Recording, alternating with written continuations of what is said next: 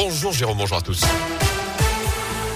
Et à une, Pascal Duprat parcs à c'est désormais officiel. Le Haut-Savoyard a été nommé hier soir entraîneur de la S Saint-Etienne. Il succède donc à Julien Sablé qui assurait l'intérim pendant une semaine depuis l'éviction de Claude Puel. Le manager général a d'ailleurs trouvé un accord à l'amiable avec le club pour acter leur séparation hier après-midi.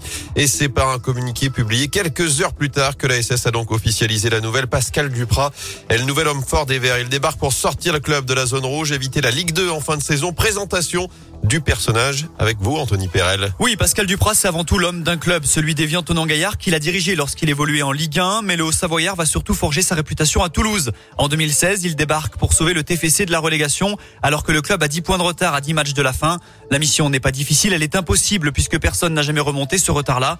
Pascal Duprat y arrivera avec notamment cette causerie incroyable lors de la dernière journée, captée par Canal+, et devenue mythique depuis. Vous méritez de vous maintenir. C'est maintenant qu'il faut le faire. C'est pas demain. C'était pas hier. C'est maintenant. Il n'y a plus qu'à manger. Le couvert, il est dressé. C'est magnifique. Maintenir la SS, c'est ce qu'on lui demande pour cette saison. On espère un meilleur passage dans le forêt que sa dernière virée canaise qui a tourné au fiasco. Mais à saint il vient pour un électrochoc. Sa gouaille est son plus grand atout, puisque Pascal Duprat, c'est aussi des petites phrases magiques. Personnellement, les fessées, ça me plaît pas trop. Il y a des boîtes spécialisé pour cela. Mais moi, j'y vais pas dans ces boîtes-là. Et pourtant, certains jugeront qu'il faut être un peu sadomasochiste pour tenter de redresser une équipe de Saint-Etienne à la dérive. Et Pascal Duprat qui s'est engagé pour six mois jusqu'à la fin de la saison. Il arrive avec son préparateur physique. Julien Sablé reste donc dans le staff comme adjoint. Première séance d'entraînement ce matin à l'étra avant une présentation officielle tout à l'heure à 14h à Geoffroy Guichard.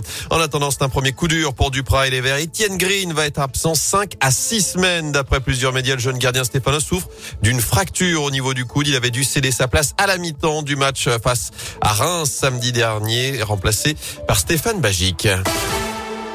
Dans l'actu également, les suites des débordements à les trois ados placés en garde à vue hier matin après un nouvel incendie devant le commissariat de la ville ont été remis en liberté hier en fin d'après-midi. Ils avaient été interpellés ce mardi une vingtaine de minutes après la destruction de deux voitures de police, des faits qui avaient également été commis dans la nuit de samedi à dimanche. Le ministre de l'Intérieur, Gérald Darmanin, devrait se rendre sur place la semaine prochaine, selon le député Dino Cinieri.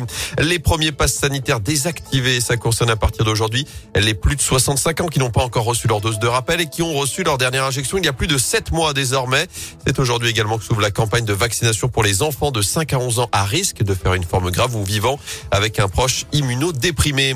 Les centres de loisirs tournent au ralenti aujourd'hui, deuxième jour de grève des animateurs pour l'amélioration de leurs conditions de travail et des hausses de salaire.